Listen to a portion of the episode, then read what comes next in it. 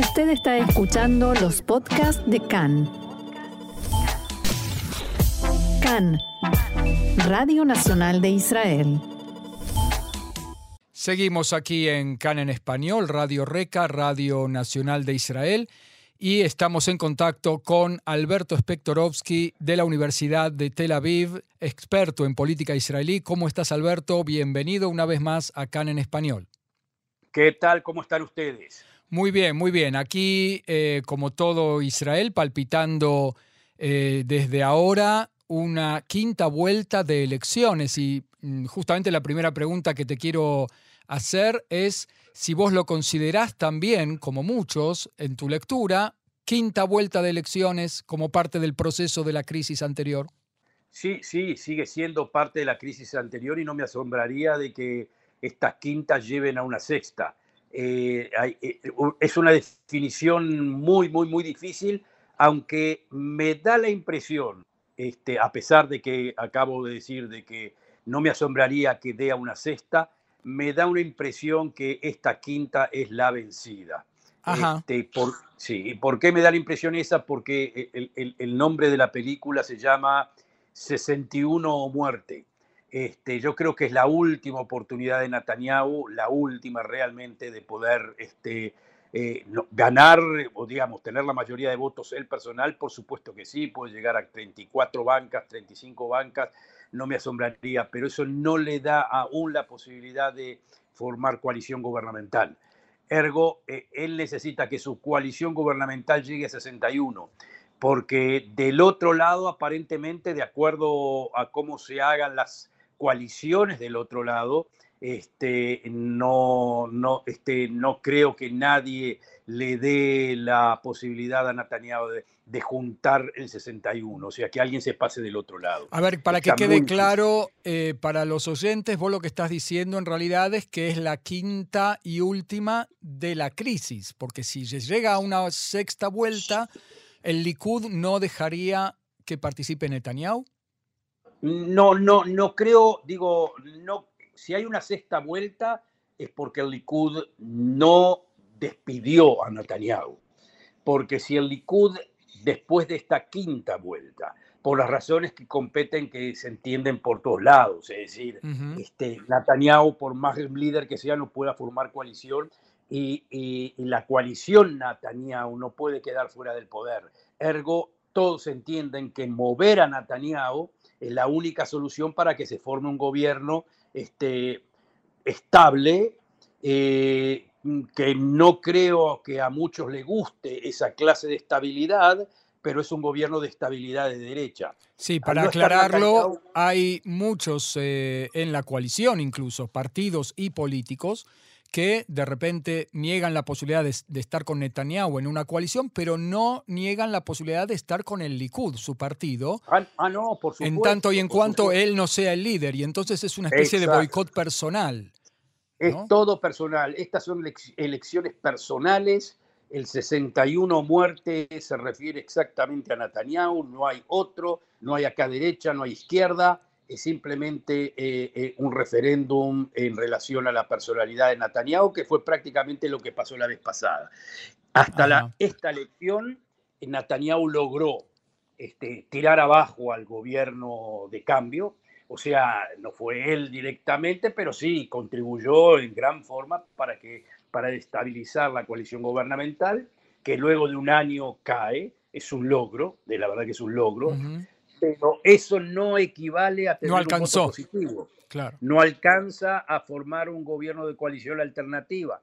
Por lo pronto van a elecciones. Y en las elecciones, eh, nuevamente, si no logra 61, este, hay que ver cómo, cómo, cómo está la coalición del otro lado. La, la, coalición del otro lado tampoco la tiene muy fácil, porque va, es decir, va a ser una coalición que, que tenga que eh, basarse en el mm, voto de la, de la, del, Partido Árabe Unido, que es un partido no solamente que no es sionista, sino que es un partido este, muy, muy opositor al sionismo.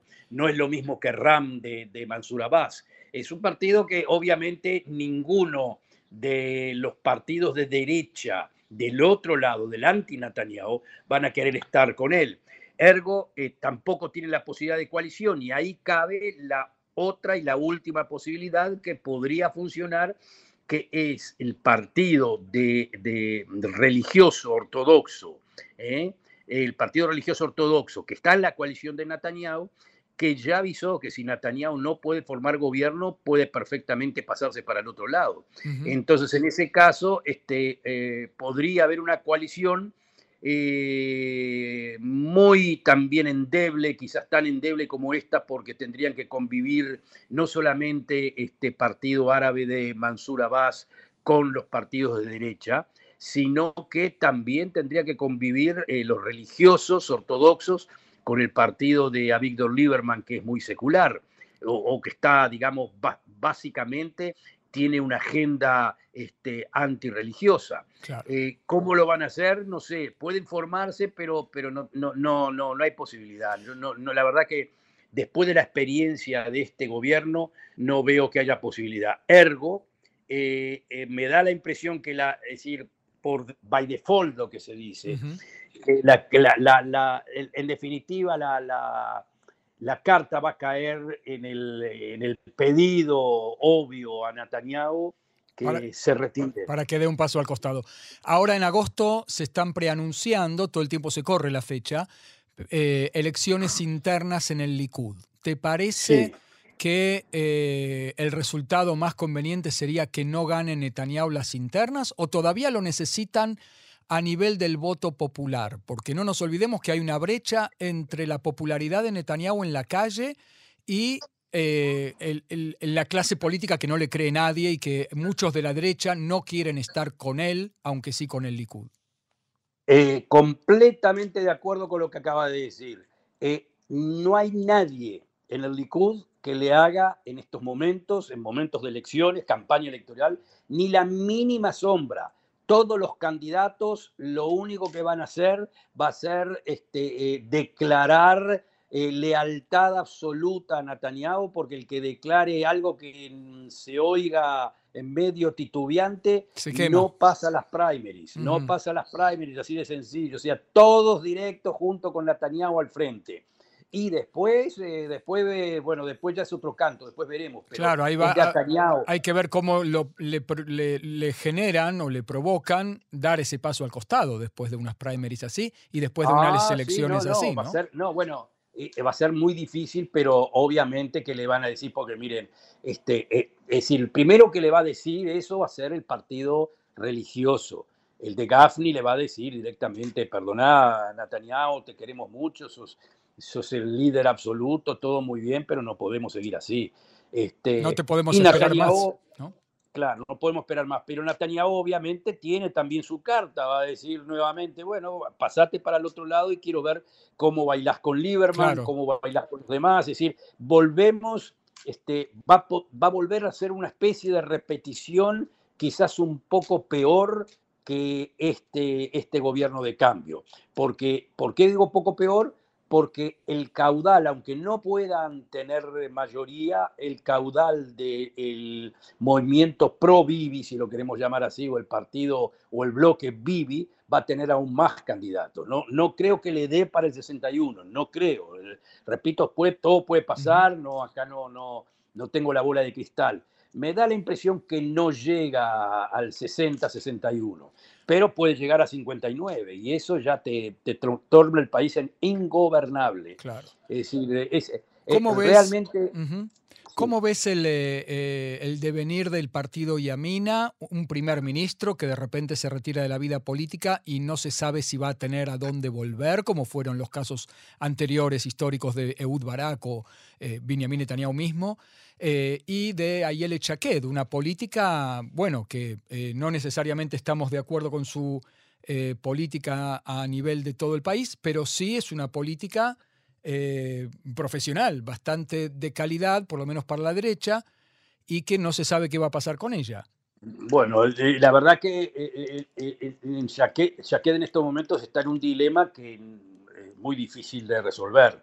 Este, la única forma que tiene asegurada volver a la Knesset es haciendo una coalición con, o sea, haciendo una, digamos, una lista única con otro partido. Es decir, dos listas, juntar, por ejemplo, el partido de, de SAR, este, o no sé, bueno, no, sería SAR, fundamentalmente el partido de SAR, eh, de Guidon SAR. Si no, si no va con ellos, y ahí eh, probablemente pase el nivel de poder entrar en la Knesset, este, se juega, se juega a, llegar a cuatro bancas, las va a tener muy difícil, pero si lo logra, si lo logra, ahí ahí yo creo que Netanyahu está loco de la vida, porque obviamente que Ayel Chaquet, si entra a la Knesset eh, con cuatro bancas, va a darle esas, este, le va a dar el poder político a Netanyahu, va a pasarse para el lado de Netanyahu sin ningún lugar a duda, ahí sí. Este, y si hablamos De, asociaciones, eh, ¿qué podemos decir de Meretz? Otro partido que se está tambaleando en la cuerda floja del umbral mínimo eh, ¿le convendría unirse con el Partido Laborista? Sí, a mí me parece que no hay, no hay, no, no, no, no tiene más remedio. Decía, eh, eh, el, el, problema es que Meretz quiere, el, el, problema no es que Meretz quiere, el problema es de que, que no tanto quiere. Pero yo creo de que yo creo que a la larga todos estos partidos van a entender que es una cosa de vida o muerte.